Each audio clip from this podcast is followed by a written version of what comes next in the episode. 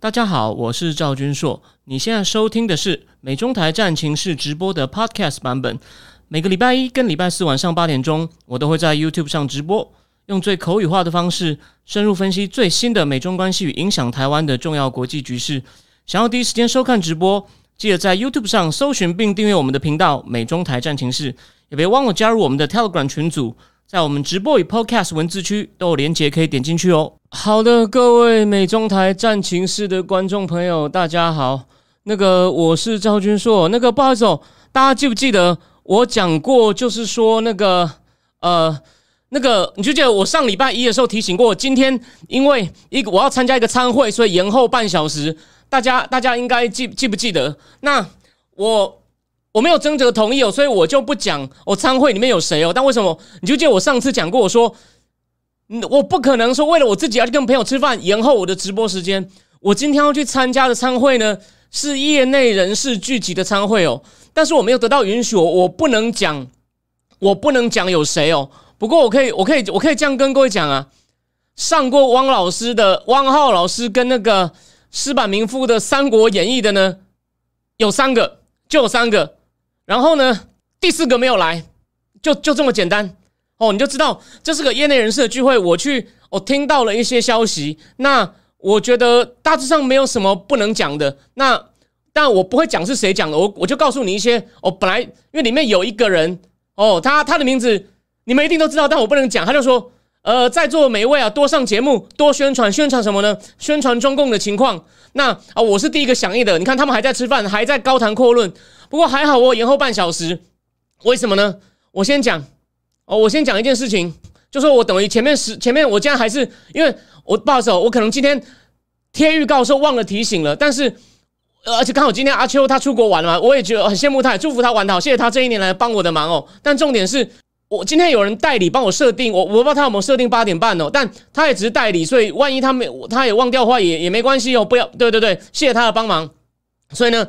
我前面十分钟，我们先来一点小小的闲聊。有人在聊天室里面猜是谁哦？你我不能回答你。反正呢，我给你强烈的暗示了，上过《三国演义》的。而且呢，我再讲一件事情哦。我为什么还好？我我延后半小时。但今天的焦点哦，是一个，因为他现在呢会被台湾的最高层，不管是哦咨询的一位年轻学者哦，我就我不要我不要等下讲太多。但是呢，这个就帮我自己打一下广告好了。哦，这个他有说哦他在写交给政府参考的报告，因为人家是找他嘛，他也是收集客观资料，所以这我可以讲不清楚机密嘛。他也是在提醒台湾的政府最高层哦，就就中共可能会去扶北韩，去在在朝鲜半岛搞事情，然后呢，甚至牵制住美国，然后呢，中共也可以趁机对台或其他地方搞事情。各位，我今天第一次看到这位。哦，这位现在很重要的学者，所以呢，他是全场业内人士聊天，其实他是焦点，因为呢，他基本上是个半官方的角色哦，所以我就我就不能明确讲他是谁。可是呢，九月的时候，我我是不是告诉你，习近平去中亚开完会，邪恶轴心要动了？我有没有告诉各位？你看，半官方学者报给总统府的东西，我九月是不是告诉你了？所以哦，所以。看我节目有没有那个有没有价值？我先讲哦。如果你猜对的，我不能讲。但是没有沈博阳，没有沈博阳，没有沈博阳。李宗宪轮不？我讲一下哦。李宗宪他他仅限于台湾政治，毕竟他是电机系教授嘛。他会写一些德国的一些人文思想，可是呢，对台湾政治比较细的东西，呃，他他他还怎么讲？这样场子还他应该还不会被列入哦。他是个。不错的，写一些人文，写一点台湾政治的网红。可是呢，对这种政治谋略或者国际情势，呃，李老师只会写一点德国嘛，所以，所以不能怪他，因为他是电机系教授，所以不是的。我可以讲，没有陈柏阳，没有李宗，没有李，没有李宗宪哦，那个这两个都没有。好，那那如果当然那个对没有的，我可以告诉你，但有谁不好意思，我我我不方便讲。好。我先自我检讨，我这个当做有点像开场闲聊。我非常，我绝对不会赖皮。我先告诉你，我我问题出在哪里，就是为什么我那么乐观错了。我先跟大家说抱歉。你也知道，这地方选举有很多战场，而那为什么二零一八我事先有看出情况不对。二零一八当然那时候你们很多人可能还没有看过林书，也不知道我是谁，我也不知道我今天在这里。可是二零一八因为有寒流嘛，你主看高雄，然后发现他把人家带起来。那时候我还两两地跑哦，我那时候从上海回来发现，靠，明明在选一个高雄，怎么台北的公车也都是韩国瑜，靠，我就不得了了。虽然那时候我是有越来越不对，然后呢，我觉得韩国有机会赢，但我也没有想到会赢到十五万票。但是呢，我那时候觉得韩国赢是很有可能的哦，我也是少数被认为。但这是为什么我看那么错？我完全承认我没有想要凹哦。我告诉你，我错在哪里。我真的，因为我也不想看到今天的结果。我事先好想看到民进党真的就把国民党打趴在地上，所以呢，我看北区几个关键战区啊，我我我没有跳出同温层。我我不是要批评他们，你不要觉得说哦，有人甚至说你是不是被侧翼带偏。第一，我觉得这个侧翼的争论我们要介入哦。我觉得他们除了少数人哦，少数有一个，我今天在思想坦克文章已经批评了。其他人他们虽然有点打过头，有些问有些议题，他没有发现激起中间选民的反效果，这个我们后面仔细再讲。可是我觉得哦，他们大部分真的是抱着想赢，只是想赢过头了。然后呢，有一些战术上的偏差，但我觉得也不用互相骂来骂去。但另外一个在台派中间分裂，又怎么看待王世坚？那其实王世坚，我对王世坚其实后来没有了解很多，但他们也在互相都到底怎么样处理王世坚、高嘉瑜，这有两派意见，我没有意见，你们我欢迎大家自己发表。我。高嘉瑜，我比较清楚他讲的什么。王世坚，我真的搞不太清楚。哦，但我要讲的重点是，我要讲的重点是，我要讲的重点是，我有少数还是仔细看的东西呢。我的判断还是对的，但我不能够自己这样吹嘘。但是呢，我举两个例子，基于一些理由，我一直有在追谢龙介脸书，所以有一次我不是写了。徐小新要多去台南几次，才会把谢龙介追进的差距败掉。哦，我底下马上要被骂。虽然我觉得他骂也不是说乱骂，就说你搞不清楚谢龙介有多糟啊。那时候台湾，你去看那则脸书，台湾竟然还有一个非常红的名嘴跑来说有追进吗？一下我被讲的像白痴一样。哎，谢谢米乌拉，米乌拉有记得，我就是从谢龙介一路泼下来的一些讯息，我觉得他泼这些讯息绝对能够打动中间，还有基本牌定都出来，中间选民。哦，或者是浅绿对黄伟哲不满的，会投是可能至少不投了，不投了。哎，我今天刚刚参会，他们也有提到不投了，这个可以讲。然后第二个，这个呢，我没有写在脸书上，可一个月前我就讲过。那我选前本来想讲，但我后来觉得基于两个理由我不讲。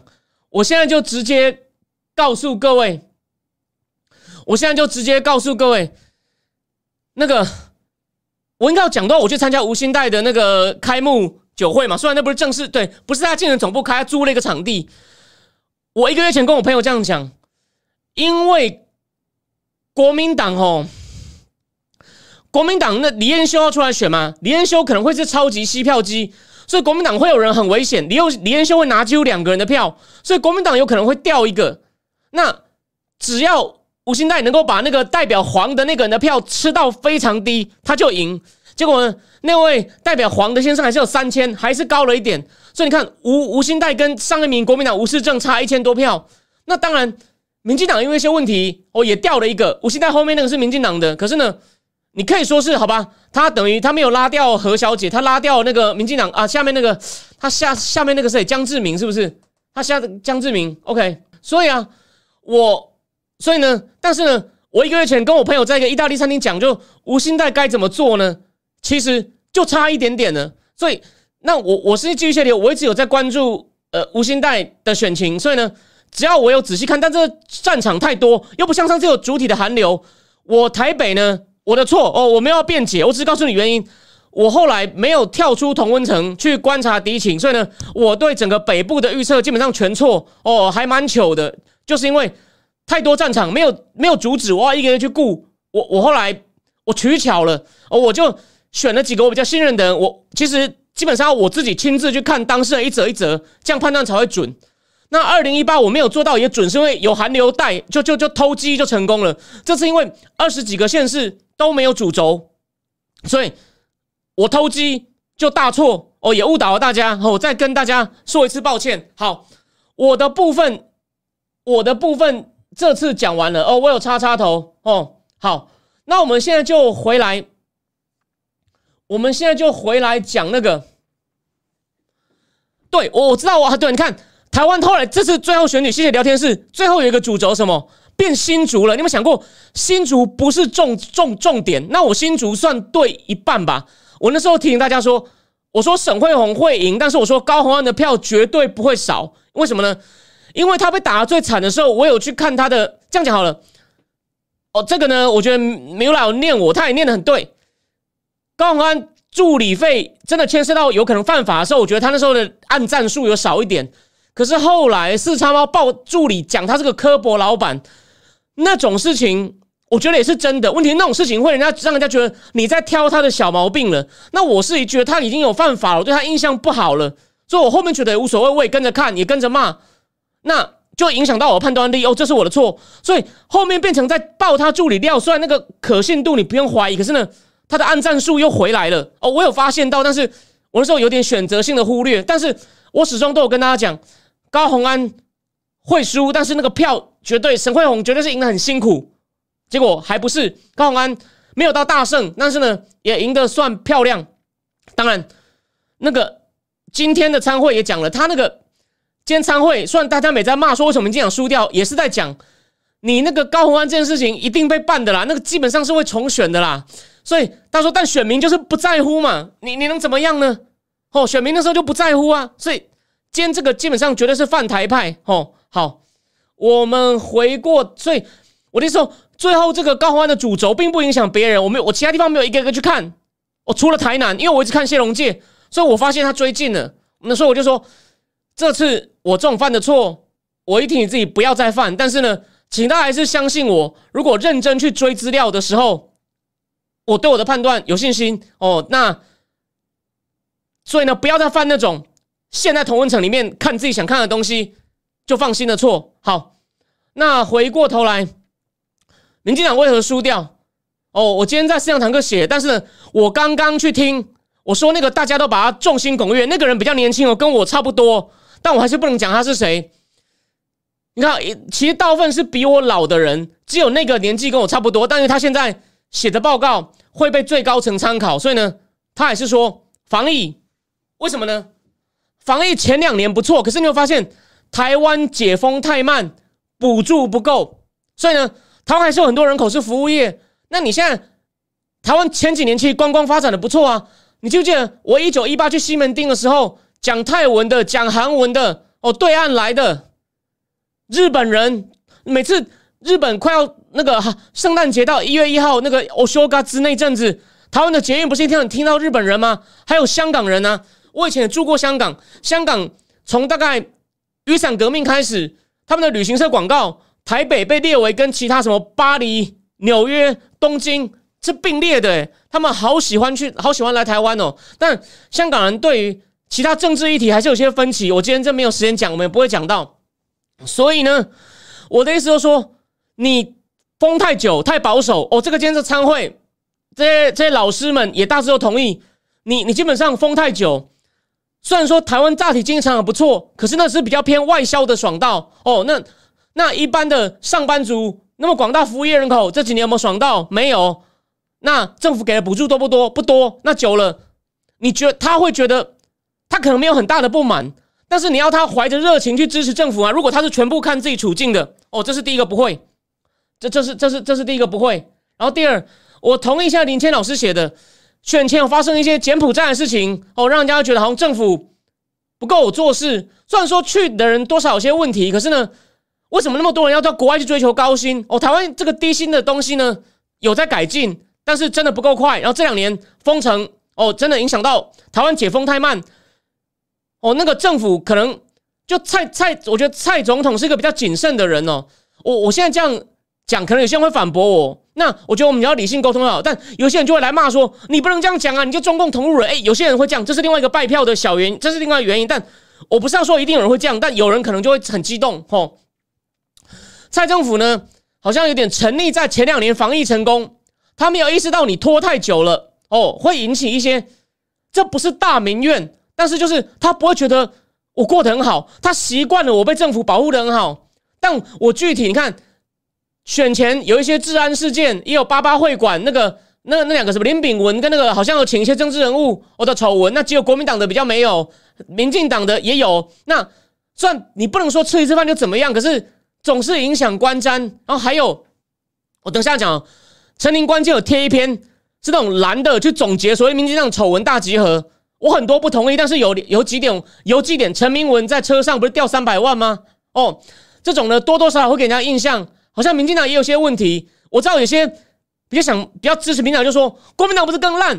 我提醒大家哦，这对民进党不公平，这是事实。大家对民进党标准要求比较高，所以呢，那民进党在地方有时候必须要招降叛纳，这也难免，所以这是个两难呐。但第一，他对于防疫太沉溺；第二，第二个更明显。哦，第二个，这也是全场参会一致的共识。但我不是说拿参会来卖给你们哦，我是讲坦克早上十点就交稿，哦，我也写到。但王宏还有他有很多人也提到了，民进党这次蔡总统为了不想二零一八，他他是很谨慎的人，他不想重蹈二零一八，其中一个输被韩流带起外，民进党初选很多地方杀到见骨，感情坏了。他这次呢，除了屏东以外，决定取消初选。然后呢，由他自己挑，由他自己挑，这个呢会造成怎么讲？被跳过的派系啊，没有权利助选哦，没有权利催票，所以呢，这个投票率比较低，少掉的是一些浅绿，或者是一些平常有机会被民进党派系如果动起来，积极拉到中间选民，这是第二个问题，这是第二个问题，所以这是民进党内部，当然。我的态度比较中立，有人就会把蔡总统骂的很难听，说搞独裁，以为自己了不起。我是觉得他是很想避免二零一八的复测，但是呢，这判断失误了。这个判断毫无毫无疑问是个失误，毫无疑问是个失误。所以呢，这怎么这么有论点？你应该也看到了嘛？有一点所谓的分裂投票，就是县市长投给国民党，所以国民党在县市是执政党。可是呢，你看议员，民进党席次比二零一八多了三十几席，得票率也增加了。哦，所以民进党的议员其实选的还不错，所以呢，至少在地方议会比较能制衡国民党。为什么？地方派系自己的子弟兵还是全力助选啊？所以呢，他可能就，但是其他要他拼命去帮不是自己派系的人，他就比较没有用那个力，所以呢，就没有把整个投票率冲高。就是说，他没有大家拼命在每个地方都拼命炒热气势，感觉。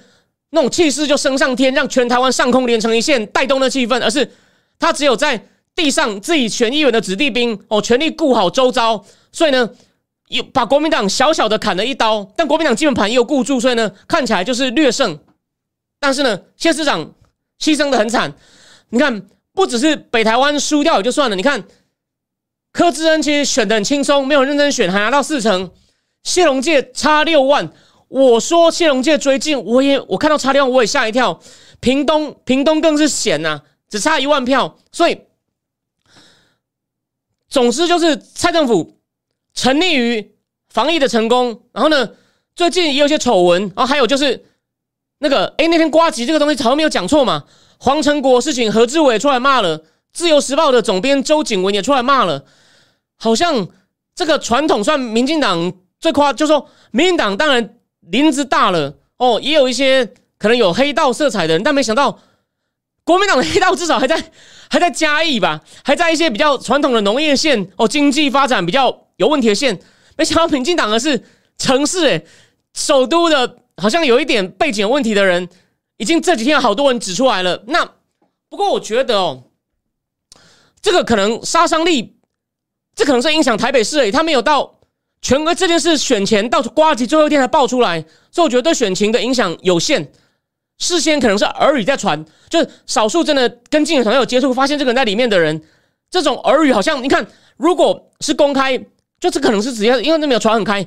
如果真的有的话，你想看朱学恒、赵少康不会骂吗？所以蓝营好像也不知道，所以我觉得这个东西可能只影响台北哦。可是呢，但总的来说，就最近也有一些，好像感觉民进党也。里面也有一些成分比较杂的人哦，这个不要像我对一些比较中间选民就说了，他对民进党的标准比较高，所以呢就挨打，就挨打。OK，Andy 班全民说这事影响很大。OK，我不我不确定，我不但是我只是说，但现在闹开了，所以看民进党怎么样去改变这个现象，这是好事啊。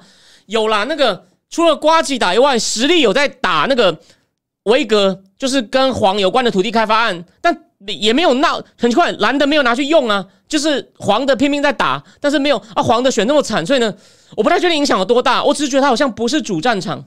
好，再来那个张泽凯说，彪哥也是台中市，没有没有没有，他是延庆彪，那是县区哦，那个大陆那个沙鹿龙井乌龙，就是大乌龙地区雾峰沙鹿龙井乌龙乌日沙鹿龙井乌日雾峰，还有还有个地方是哪里？我现在忘了，他们分五个区嘛，我先讲哦，那几个地方哦。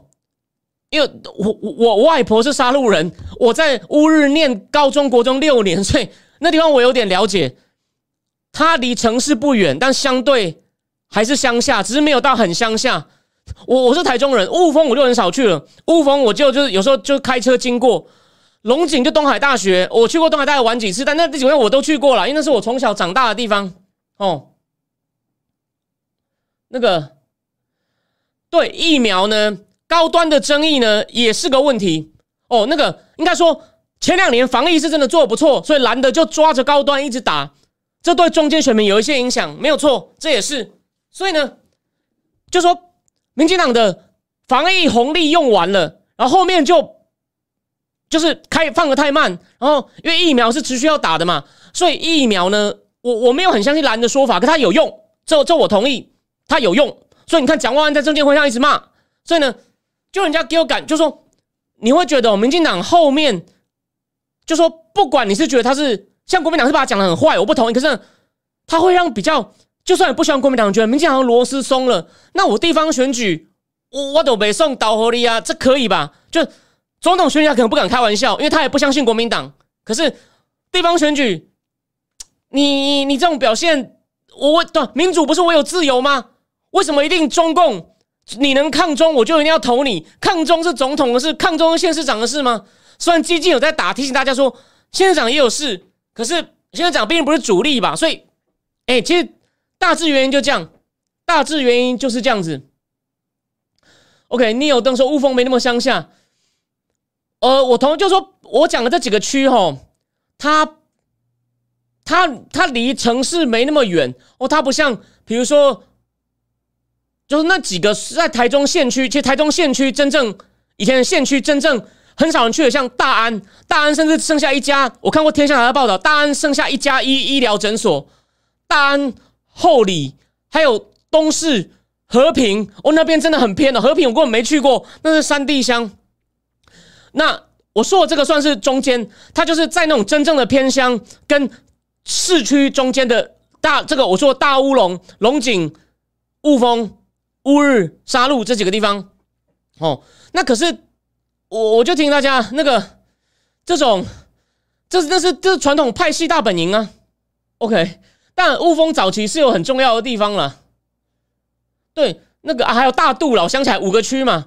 那个对雾峰比较不算彪哥，彪哥他们比较强，好像是在龙井跟大但大肚还有沙鹿吧，这三个地方。那个谢谢高雄肉丸人，然后再来。我我我讲完，我讲完大致上第一个就是，就基本上就这基本上就是第一，错判防疫，错判防疫能够带起全国气势，哦，这个是错的，这是错的。第二，选前有一些丑丑闻出来，虽然没有很大条，可是给选民一种哦不好的印象。第三个，论文对我不是在放马后炮，我思想坦克就写没有。被一个网红把战场带歪，那那林志坚后来也处理的不好，就是把自己话讲死，其实很明显有瑕疵。他那时候只要说我的论文有些瑕疵，哦不好意思，但是这个东西实在是跟市政没有关系，那我我会虚心改正，自己放弃学位就没事了。你这样挣钱换将，对气势很伤。郑运鹏也有点哦仓促上阵，虽然有郑文灿全力加持，可是你有想过林志坚是有政绩的市长？虽然郑文是郑运鹏也帅，可是林志坚是真的当过父母官，还当过八年哦，有很成功的时机，而且说他要选，他也不是蔡英总临时挑的哦，是这个空气放得很早，你准备了半年，最后忽然给他换掉，而且有点难看。就我你想看，你明明如果你的论文真的都没事，那你干嘛退？所以这说不通了。那个然后变成他林志坚退学后一个月，还在那边那边互相检讨论文。这谁带歪的？你以为只有我讲吗？还有别人。而且今天最蠢的是，我后来决定把这段加进去之后，就有人也寄给我另外一个学者写的。我到底谁在那一开始那么乱打论文的？赵浩康在十一月十九号脸书上还在写：“你们绿营先抓我们科真论文，我们就给你回力标啊！”妈的！所以有没有看到？所以真的有，我只只其他的其他人，我觉得你说他是打手不公平。有一个人呢，他以为自己是很厉害的打手，整个把战场带歪，把第一个月的风向也都带歪。哦，再加上其他因素，这我觉得这就是三个主要的因素，真的是很夸张。所以呢，林志坚的事情就是无意间哦被国民党引起注意，咬一口，他处理的没有很好，然后变成第一个月影响到全台的战场全部失焦，在那边对论文，所以有点开局不利，大环境也不利。然后呢，抬轿的人对于没有经过初选，虽然是同党同志。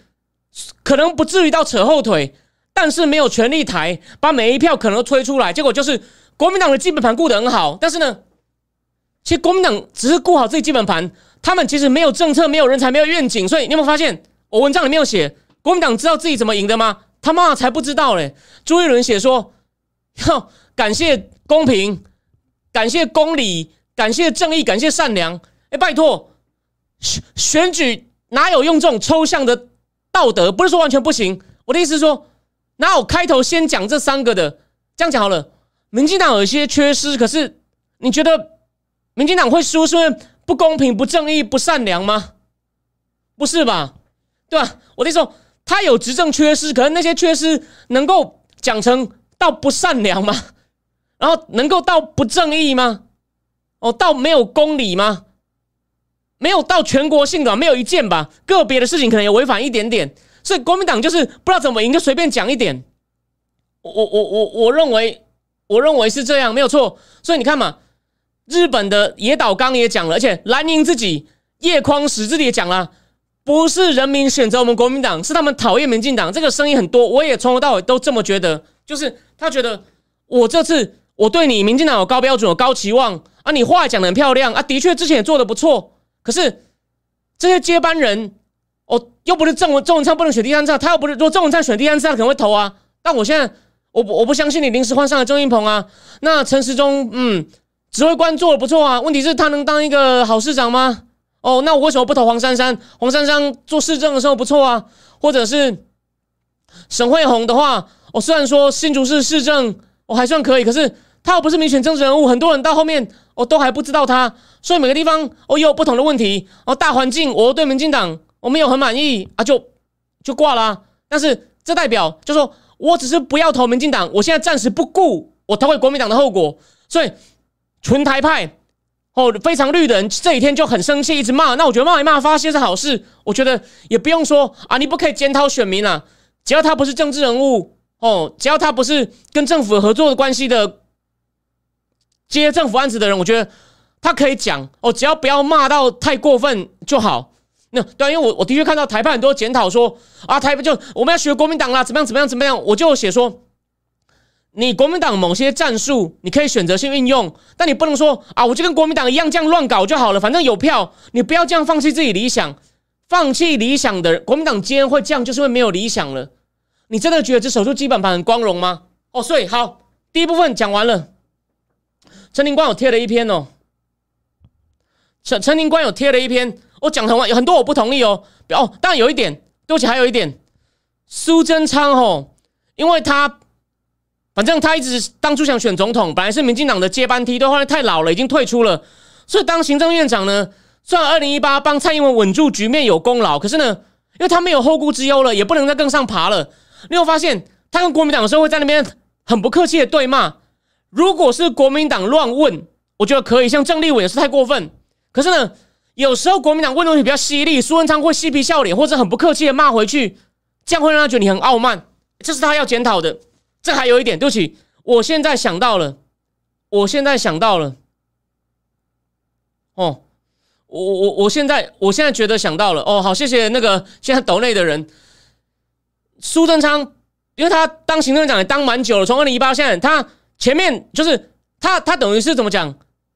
蔡英文本来理论上救援投手是要七局，就本来是要第六年才会遇到这种大败，他第三局就遇到苏文昌，等于是本来要投两局的，第三局上来投三到七局投的不错，但七八局开始有爆头了，民进党也好像也没有什么反应，就觉得哇，看他骂国民党很爽，那只是你的同温层啦，对啊，所以我的意思是说，你其实这种。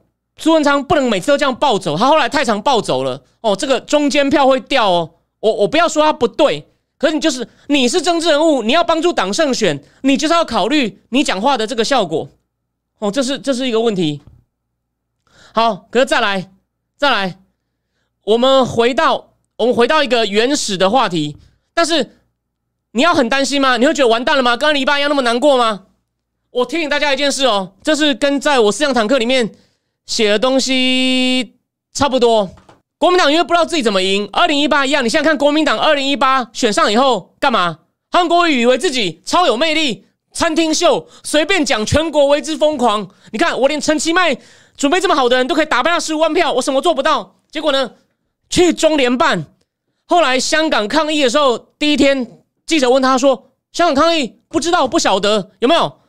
整个开始让国民党翻车。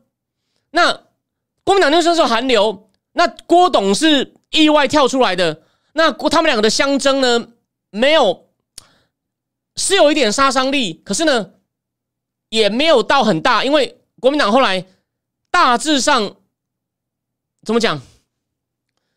郭董郭董是有点意外。那这次你看，意外都要影响到韩国瑜。那这次呢，朱立伦也要选了，侯友也要选了。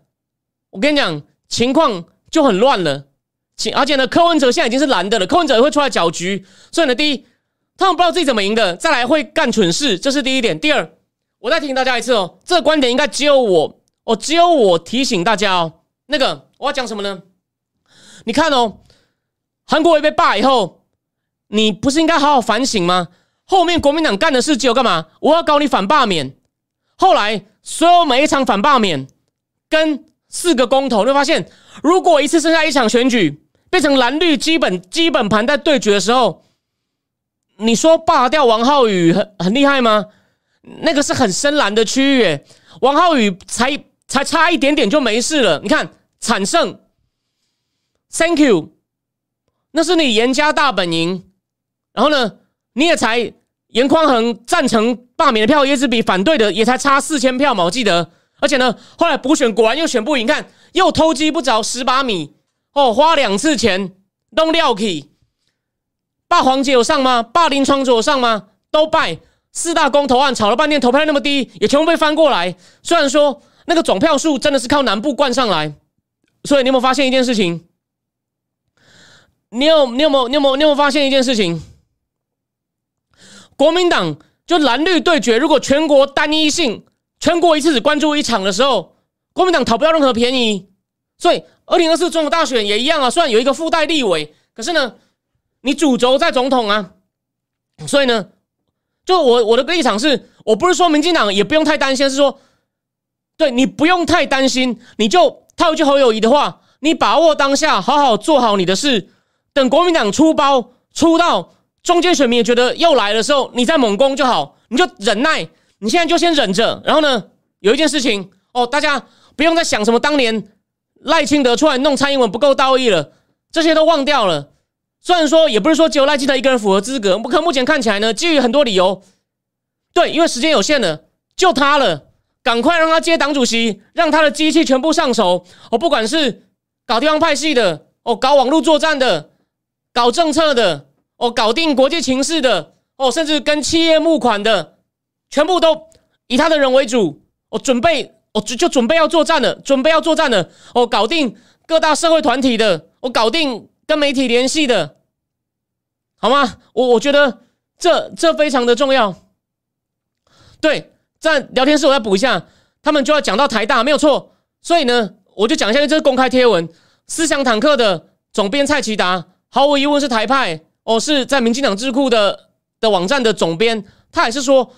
你当初呢？论文案你不要一直骂台大跟苏宏达，你你你你你这样骂呢，就激起中间选民反感，没有错。我在一个群组里面有两个人哦，有一个是网红，我就不能透露是谁。另外一个人呢，他是国民党里面的反共派，就是那种像俞北辰的反共派，大数据专家。他看到深绿帮林志坚辩护论文，他说：“妈的，我还是不投国民党，我投时代力量了。你们这样子我不爽了啦。”所以，我那时候不是，你就有八月我一直说掉票了啦，拜托醒一醒好不好？哦，林志坚算国苏宏达是用很严格的标准弄他，可是人家基本上是符合规范的，但他故意选最严格的标准，那你只能事后补救，你不能一直只是说你是政治迫害，你这样真的是浅绿中摇摆选民，就就就觉得靠，你都你都凭颜色讲话，我我我我跟你到底呢，都这样啊，尤其是地方选举。尤其是地方选举，哦，总统他可能会说：“妈的，要不是看在我我不想被中共打，或者是我讨厌国民党，你跪。我虽然讨厌你这样，我还是勉强投你。但是地方选举他他没有那么好的啦，不然你想想看，如果只因为中共在，他就一定要投你，那他要民主干嘛？所以这也是民主可贵的地方啊。所以今天参会哦，也有一些专家、有些老师也讲，他说这证明了一件事情：民主就是让你有选择。我就算他的也许有点双标，我也许对民进党比较苛刻，但你民主就是要接受人民的裁判，这就是这就是可贵的地方啊！所以所以，然后你就趁机反省啊，这样这样不就这样不就很好吗？哦，对，那王王宏勋我说林志坚自己不出席怪谁？这我同意啊，这你有点，我我真的觉得这件事你你你你讲不通啊！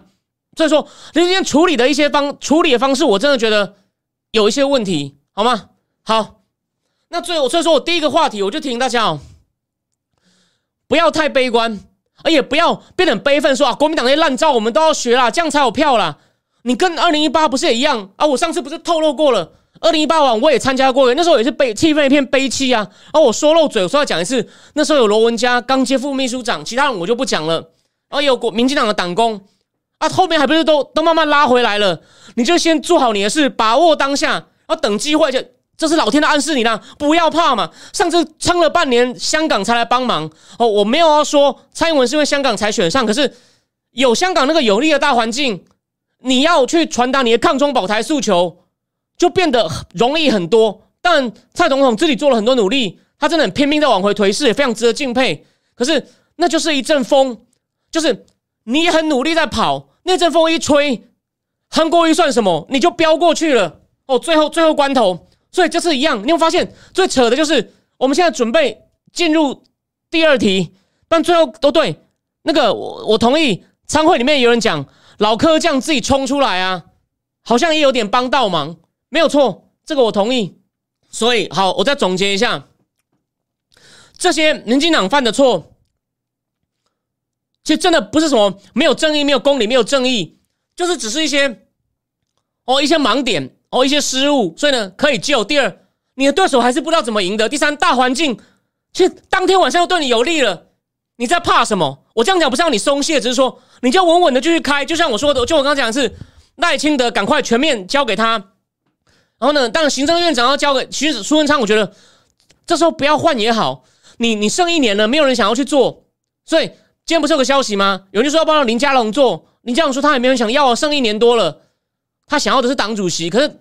我觉得要给要给赖清德做比较好，因为他要把一个党机器在剩下一年的时间磨到非常厉害哦。然后呢，二零二四二零二四一月把前半年就全力把国民党最后反扑的一个一个扑掉，一个一个弄掉，而且呢要针对好内外可能各种大变，随时做好准备。好，第二阶段我就要讲了，我先讲一下对岸的抗议，最后再讲到跟台湾有什么联动。如果这抗议压不下来，OK，好。没有啦，观看人数还没有上新高啦。好，那我们先我先喘口气哦。但就说现在今天人还蛮多的，我蛮开心的。安倍被刺那天，我将开直播，那才是真正记录五百多人。俄乌战争有上到四百多人，习近平二十大那次也有四百多人。那平常，但这这其实已经有算有大事啦。所以呢，今天以大事来说还不算多，但跟平常没大事的时候呢，今天我欢迎谢谢你们这两百多位。好，中共事情我从前天开始写。一堆人来吐我，没有关系，我能理解，因为中共人民过去的表现的确很掉漆。你说他有奴性，虽然我我我心里最深不同意，可是他表面上的行为，我也很难跟你 argue。那今天这个参会呢，我觉得那些老师们也还没有完全想清楚。他们前半段后半段讲的有点冲突。前半段，哎，跟来吐我的一样说啊，习近平权力那么强，他们监控那么密，闹不起来的啦。军警一开枪，人就跑光了。哎，后面，哎，你看我不是说了吗？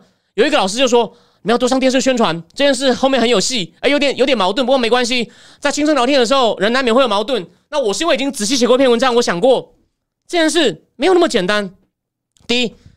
你说中共监控严密，我比你还同意哦。我我我读了不少这方面的东西。然后第二，现在军警也还没有缺钱，我我也同，在军警还没缺钱，所以呢，他要镇压的武器很够。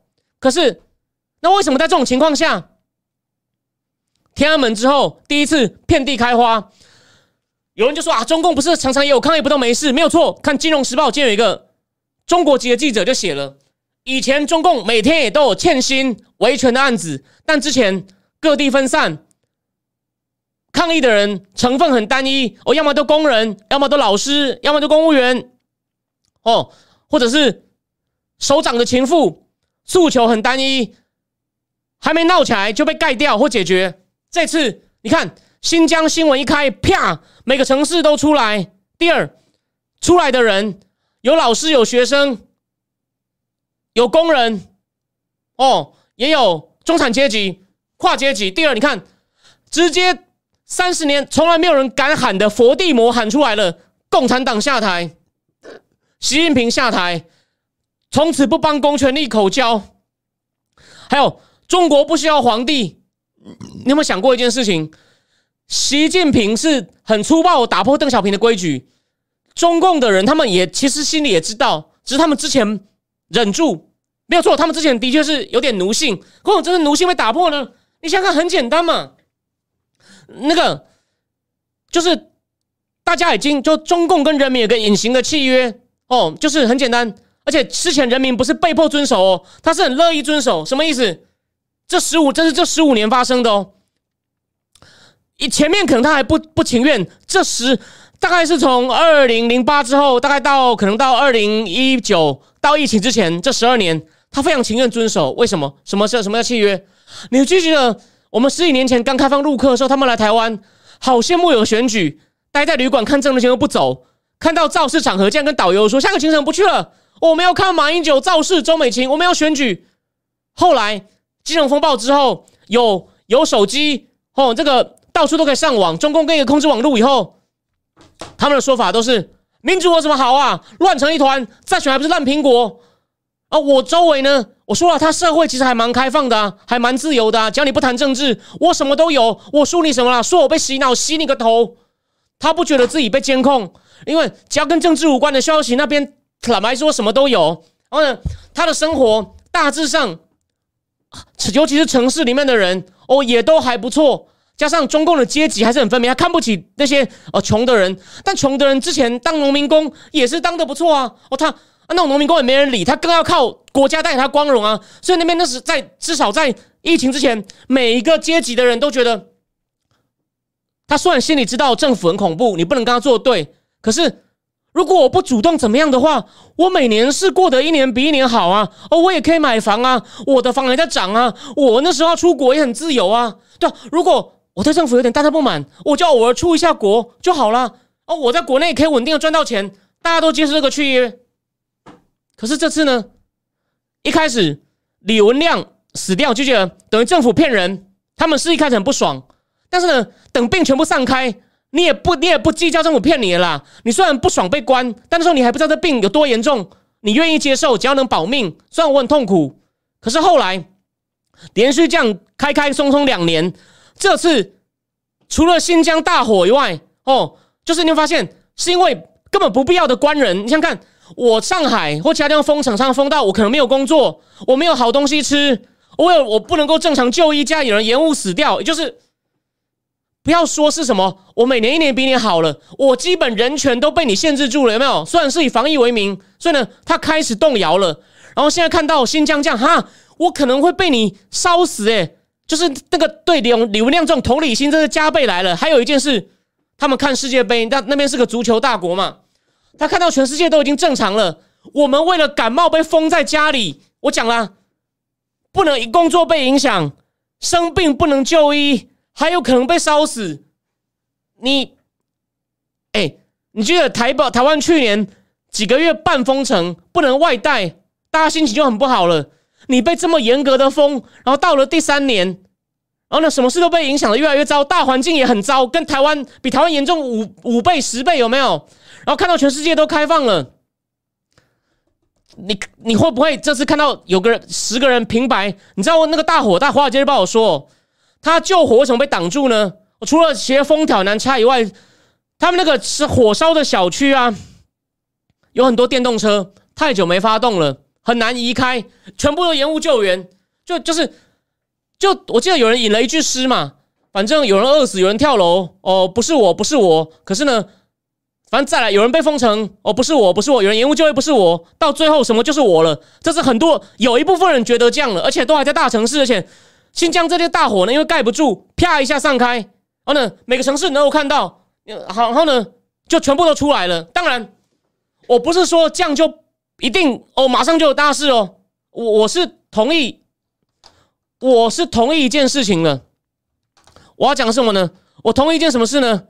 习近平十二月呢，应该会开枪镇压，他应该会很残酷的镇压，甚至会搞，而且这是因为人很多，他如果要搞全以习近平的很近啊，对，以习近平的很近，不容人家挑战他，估计他他敢拖出去了。他如果来很严酷、大规模的追捕啊，他做得到，暂时压下去。可是问题来了，各位，你有没有、你有没有、你有没有想过一件事情？你有没有想过一件事情？他如果坚定的说，我们就是要封，有经有官方声明说，反正这个清零是有用的，你敢闹事、趁机闹事的，我就追捕你、弄你。你、你、你有想过那些华尔街一直还眼巴巴的想要再继续赚钱的人，会不会暂时凉掉？会不会暂时凉掉？然后呢？清零政策影响到房地产，不能看房子，哦，不能买房子，而且呢，清零影响收入，哦，我可能贷款付不出来。所以说，大家这种随时朝不保夕，不确定全部都要下去，那个对中共的经济会产生很大的影响。我跟你讲，人民币会继续大跌哦。你看，香港今天股市就开始跌下来了，所以它暂时压得下来，经济会继续往下掉。你如果看我之前方格子那篇，我都我是讲说中共会因为经济出问题开始抗议，结果呢，因为新疆大火提前连疫情都抗议了。如果你在家里再关一阵子，经济变更差，会不会再抗议？你你不要以为说他这次可能看到有人被抓，甚至有人被开枪，他就不敢哦。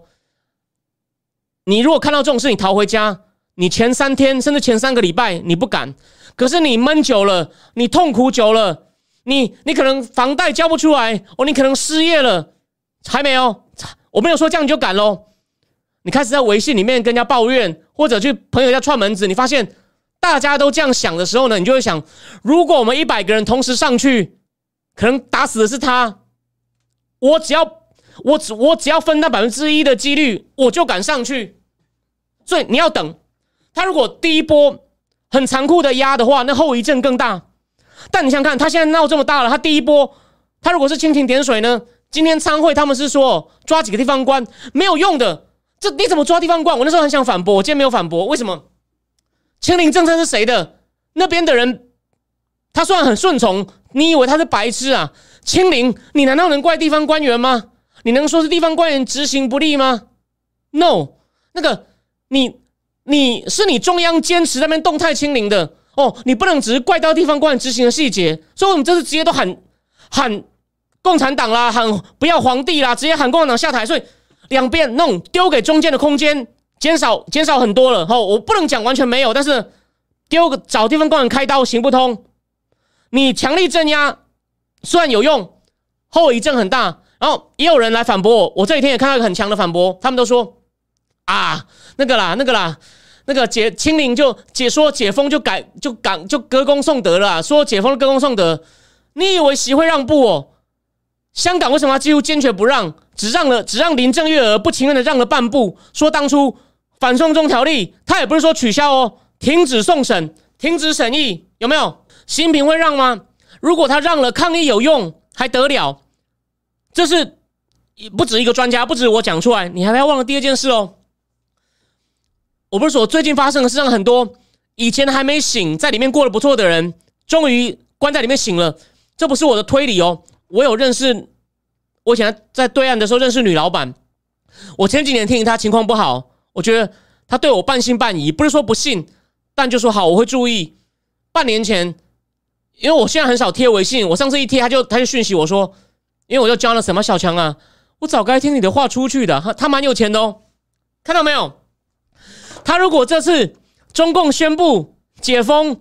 恢复正常国内外交流，航班增加，你看有多少人要跑出去？虽然说有人说他不是现在都尽量在赌了吗？啊，你有想过，如果很多人还是去试呢？啊，这消息传出来呢？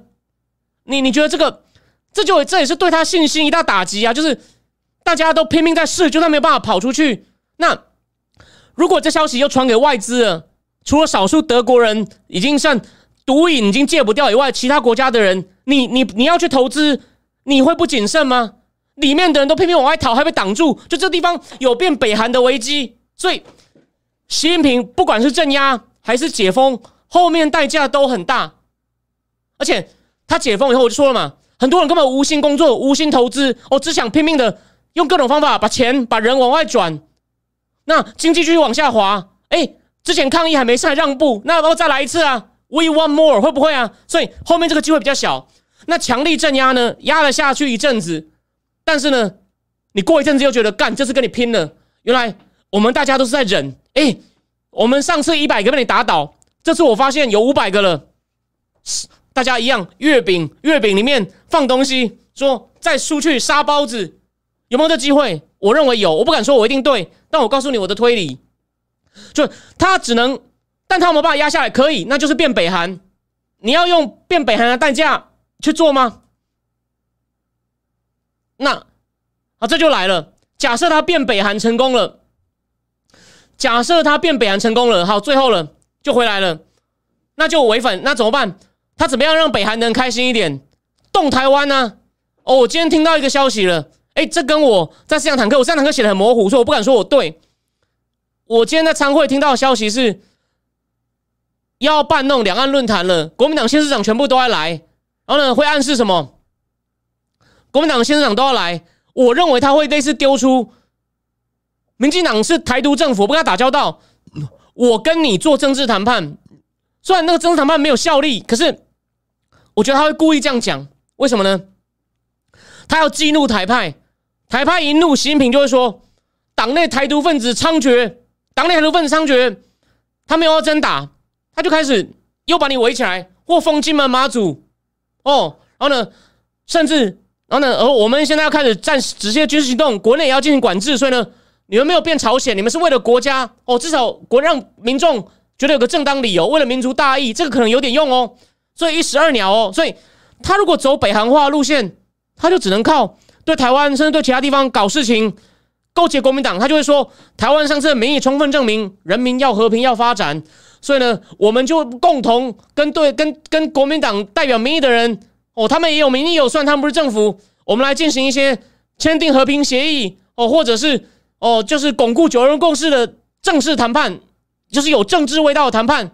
那激怒台派，然后他就动，他就那我要做动作，因为台独分子阻挠进程，踩我红线，所以精彩了。所以你可以不用同情他们，但是你必须要关心。对岸情势哦，这就是我的逻辑，这就是我的逻辑。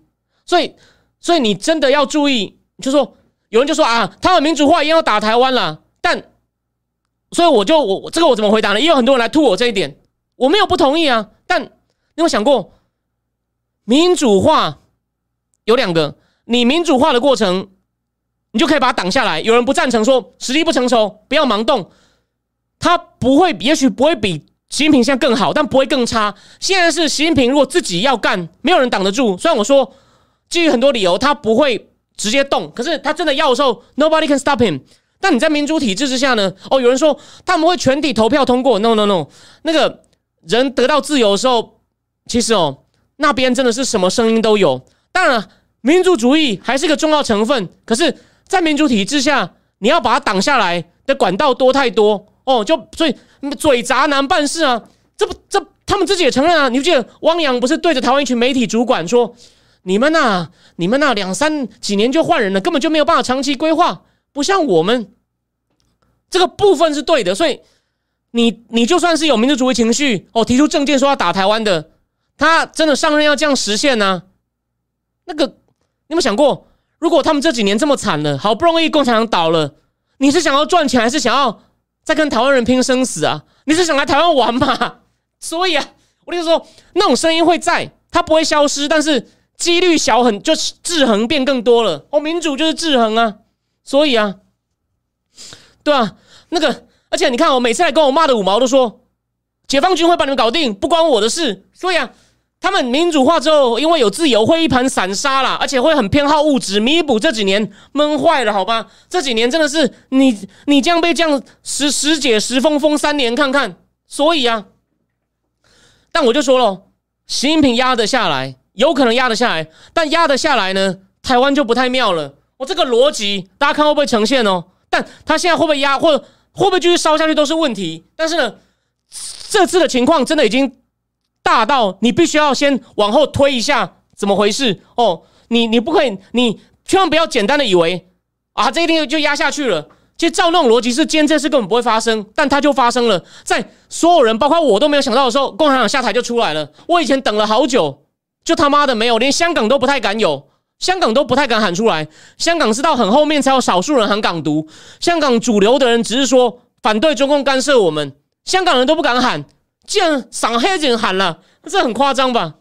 所以，好，我已经告诉大家，我已经告诉大家，这个内政哦，中共现在情势，你不要就你你你感情上不投入，觉得那是别国的事情，但这个别国是对台湾一定会有影响哦，一定会有影响。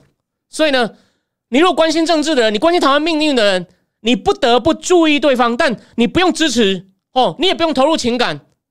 But 你可以多看我节目，还有其他哦其他人的东西，好吗？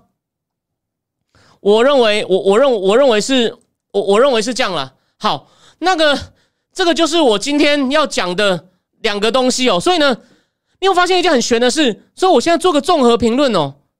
你不要就说，所以为什么我在摄像台那篇文章我写说，我等一下会贴到群组里哦。十一月二十六号晚上，两岸同时出现黑天鹅事件。当然，台湾这边比较有点硬凹，台湾这边有些高手，包括 Mula，比较悲观的台派已经发现选不赢。可是呢，对于连我这次也犯了在同温层里面错的人呢，这就怎么怎么我们四年前蔡英文提前跛脚，好不容易爬回来，做的也还不错，怎么又跌回去，还更惨？对对，很多台派来说，心情上是黑天鹅，所以台湾有一只主观上的黑天鹅，虽然客观上不是哦。很多人看到了，对岸呢，这真的是超大的黑天鹅。新疆大火，我本来以为就是新疆闹比较大，我看到上海的时候，老老实说，因为我还蛮关心对岸情势的，所以我对台湾，我觉得台湾比较安的啦。就我一直写了嘛，你有看我脸书，我说上帝关一扇窗，呃，我还是觉得这个败选没有让国民党一刀毙命蛮无助的，可是呢。我对后面就不恐慌了。哦，虽然我难过，但是我不恐慌，因为这太神了啦！天助台湾也。哦最后讲一个很有很妙的东西哦，这种东西就要预先讲。那个虽然我们节目不走这个路线，可是还是要供你参考。二零一九就有人讲了，厉害啊！黑兔黑兔走入青龙穴，那个将死未死，将尽未尽不可说。推背图。二零一九就有人说，中共在二零二三到二零二四的国运将近未尽不可说。他二零一九就就讲的是老节目，有人贴给我的哦。但他不是只是纯粹的玄学讲，他后来对习近平做了一些推演哦。因为四年前就推，他更没有办法推到疫情。他对于二零二三为什么会走到将近未尽，他的细节全错。但是你看大局点出来了。将近未尽，我讲了嘛？你镇压也不是，不镇压也不是，镇压暂时行得通，副作用大到不行。你让步哇，让步会决堤呀，人会人会跑成，就人会跑成什么样子？就算你挡得住那种气氛，你还想干得下去啊？所以你们发现，你还干得下去啊？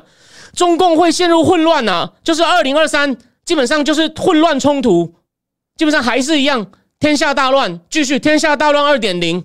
就中共这个情况已经是，就是一定会陷入动荡混乱。虽然中共产党不会垮台，不大致上不会垮台，将死未死不可，将尽未尽啊，有没有？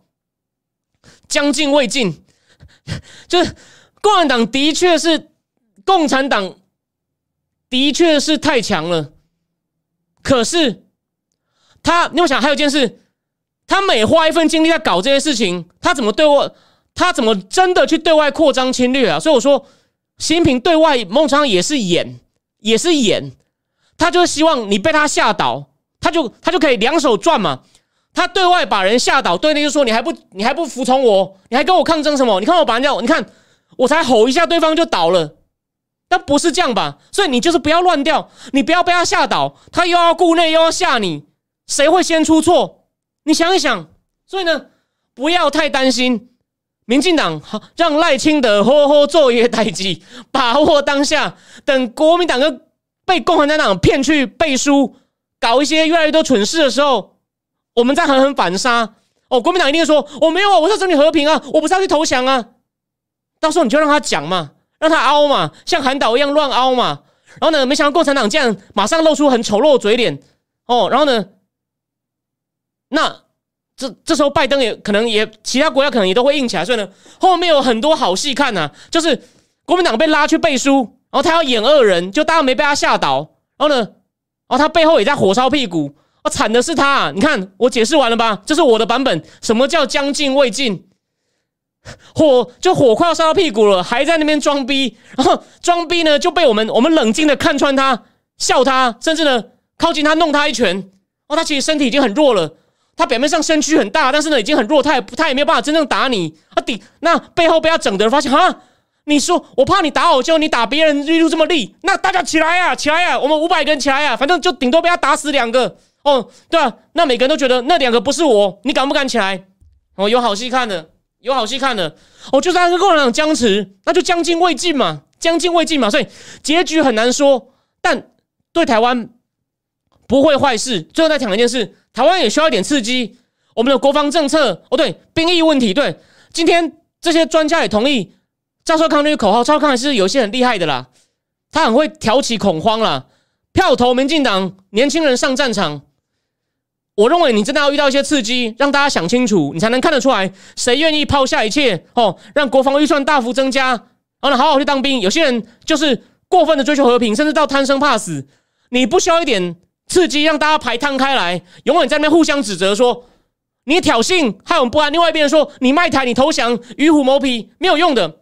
你现在真的，你现在台湾真的被封了两个礼拜，我呢让全世界关注。哦，每每日每每日的战舰跟中共战舰，还有我们的战舰，大家那边大眼瞪小眼。哦，然后甚至晚上要，甚至还有那个晚上甚至要戒严宵禁，你大家才会真的认真看待这件事情。现在看俄乌，你反而觉得那不要弄到我好了。很多人这样想哦。那真的弄到你的时候，你还是贪生怕死，那就算了。你你只要不闹事，你就躲着。那那就那就让我们来嘛。虽然我觉得我这方面表现没有很好，但我愿意贡献我的力量。对，你你没有，就像孟子讲的，孟人无无敌国外患者恒亡。所以你不要把。遭遇到危机，当做一定就啊，糟了糟了！我们只是成平太久，我们需要点刺激。发霉十月那个专号也有讲嘛，台湾人小确幸太久了哦，中共一直喊狼来了，太弱，这台湾人已经不当一回事了，那就真的来一把吧。你有没有想过？而且我最后在思想坦克有提醒大家哦，我我只我我最后有提醒大家哦，你难道与你让他提前冒险出手比较好？难道你要习近平把人民都压下去控制很好，抽取全国资源，大力发展军工，然后呢都很不透明？他等他准备好了，把你突突然间轰掉吗？我们根本反应不及嘛，因为资讯不透明，还是逼他提早出牌？所以要鼓励人民抗争。你人民他的人民越抗争哦，你从策略上，你感情上不用投入，你就逼习近平提早出牌，然后国民党被拉去背书，他们就会连续开始犯错。民进党就是先做好你的事，等他犯错。好，我现在讲的东西呢，还没有办法谈到细节，但是呢，这个大架构让你当做将来判断情势的参考，这很重要。这个大架构细节会很乱，到时候我们节目也许发生一些新的事情，我们要重新解释。但是我把观察未来一年的情势的大架构，今天今天这个节目真的很重要哦。两百六十七人不错，但我不满意，但没关系。哦，你要靠实力，不要不要去骂说啊是人家不懂好货，我不觉得要靠自己实力争取。但我把判断未来一年情势的大架构告诉各位了，而且冥冥之中台湾看起来败到让大家担心到，还有人在我板上说没有救了，台湾会被吞掉了。那个国民党就算还在衰退，蓝白也会蓝白那个也会从白党一直闹，台湾没有救，你太乐观了。我觉得还好，我很多事情都很悬的，告诉你，it's OK，It's OK 那个不要松懈，但是呢，没有悲观的理由，没有悲观的理由哦。那个不知道怎么赢的人，跟现在火烧屁股的人，他们会一起干出一些蠢事哦，就这样子。那我们等他，我们先沉稳。等他们干蠢事的时候，我再狠狠反杀就好了，就就这么简单，好吗？好，我看一下留言哦。有人说，乌俄战争还在持续，我的盟友一阵啊，哎，好事啊！现在共和党被拿回来了，共和党就说要让北约多出一点钱呢，北约多出一点钱呢，我们要留一些给台湾呢。所以你看，天还是有助我们呢，众议院还是拿回来了。马卡蒂可能都要来，算我先讲哦，马卡蒂来被其他的东南亚国家是觉得是挑衅哦，但是。也无所谓啊，反正就逼习近平犯错啊。佩洛西再来，马卡提再来，真的他会气死。共和党会会挡下一些，就说你要留一些给台湾，要留一些给印太。不止马卡提啊，Albert Kobe 我讲了 N 次了，Albert Kobe 啊，说你要兼顾台湾，你要兼顾东亚哦。然后穆世雄说，他也觉得乌克兰是看戏，真正自己来一下，台湾人就贵了。有些人会贵啊，但有些人才会激发出那个意志啊，或者说大家才会支持政府在提高国防预算呢。或者那时候大家才会也会认真的监督军人啊，因为现在陆军问题很大嘛。你现在大家现在懒得管啊，不要说你啊，连我也都懒得管啊。你要真的觉得出事，你才会注意他。好，运动鞋，谢谢。我真的最近太忙，你看我在讲多久？这礼拜四，我礼拜三去中山演讲，然后我十一月真的蛮忙蛮累，接了很多案子，然后刚好去参加业内聚会，所以礼拜四让我休息一天，因为第一。中共的情况让我观察一个礼拜，因为这个是大事哈，所以不差那一次哦。应该不会这三天中共就倒了，或者是就就开始狂疯狂屠杀。如果是这样，那我再考虑开紧急直播好吗？那除非，但这机会不大。这件事有的看了，记得哦，明年就是一个中共乱成一团，将死未死。然后呢，会有很多变化的局，但是呢，我们可以 handle。你一定要提醒自己，我们可以 handle。当然是很大的挑战哦。以前从来没有见到过哦，是我们以前后冷战以前一开始那种大家和平，人出的去就惹祸出了去，人进的来，这个全是全球发大财啊！韩韩总讲的东西不能说错，有一阵子不能说错，但 not no no longer no longer that that nice，再来会出现很多状况，但我们都有底子可以 handle，所以没有必要自乱阵脚。对，要见证历史了，要见证历史了。半小时后紧急直播应该不会，那个对啊，林林谦老师说他没有想到会看到六四，目前呢有一点点新六四的影子了，但我说了嘛，后续还很难说。不过呢，他这是第一步冲的幅度已经大幅出乎我的预料，跟各种几乎西方媒体预期，所以呢，你去预期他后面还有戏。我再举个例子嘛，有一个算是两两边都站在哈佛教授的张太书，应该是上海人，反正他是中国籍的，他就写说。就我有参考他，他就说这是新疆大火啊，对人民的那种冲击跟不爽超过李文亮的事件。你要把这个人民的怒火像精灵放回瓶子一样呢，没那么容易了。虽然我有时候一方面批评学者看不准，不过呢，这个张太书是一直有在关注时事的哦，所以呢，他的意见哦值得参考，值得参考。他是一个算是研究中西经济史的史家哦，在好像在哈佛经济系教书，对吧？他也觉得。还有麻省理工学的黄雅胜政治学家是我很欣赏，他是研究政策的哦，他不是那种研究抽象理论，他也是说中共现在呢也是两难，这两个观点我都有参考。那这我不是说临时去找一个我想看的，绝对不是我这次观察台湾选举犯的错，这两个都是我之前都有持续观察，虽然偶尔有断掉，可是呢，我脸书上贴找旧文出来都有的，所以你放心，我持续观察过的东西不会错的离谱，不像我这次台北。我北部的选举，我有点依靠同温层，哎，蛮掉漆的。再跟他讲一次，拍谁？但我持续观察过的东西，哦，顶多就是没中，但不会到很离谱，好吗？好，那好，那现在九点半了，差不多了。非常谢谢各位的观赏，对，大致上就这样。还有，还有啊，如果那边真的像北朝鲜，台湾人也会跑回来很多啊。就算他跑在民进党，他他跑回来，就还需要说吗？难道说我忽然想家吗？如果他连夜把那边的事业什么都放掉，东西能卖就卖，不要了就被共产党抄走，国民党还要选吗？有没有想过？所以啊，紧张什么啦？好好做歹机的话啦，OK 哦。最后讲一下赖清德，不管做过去犯过什么错，好好加油，台湾哦，你是下一个主帅了，这一棒好好接下来，全力带大家跑，因为还是会有挑战哦。只是只要你全力跑，一定应付得了。两个条件不会有很大挑战，那空前未有的。但是只要你全力的跑，然后我们台派全力支持，可以应付，但也会有些冲击，但是会赢哦。但不是轻松的赢，是很辛苦的赢。大概就是大概就是这样子，大概就是这样子。没有你说涉及人命都压下来，可是一开始是你真的觉得命和这个疫情很恐怖，所以呢你会听党的话。现在是你看嘛，你看个世界杯决赛就知道没事了嘛。而且你自己今天知道这就感冒啊，然后你还要被这样关在家里，关到可能真的会死掉或饿死，就算不饿死也精神发疯死，就会有人开始想赌。我讲了。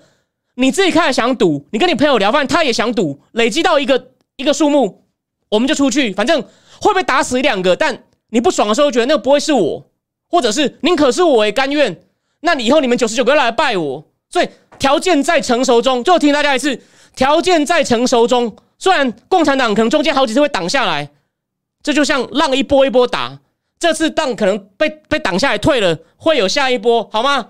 好，如果。一个月后我错了，你们笑我没关系。就像这个选举，你们可以骂我，我都接受。我太理想了吼，但这次呢，我比较有把握。Let's see，好吗？就这样，九点半了，非常谢谢大家。哦，最后讲一下话，柯出来选，他有票，他只能乱，成不了事，而且会乱到国民党，所以他一定要出来。柯师傅加油哦！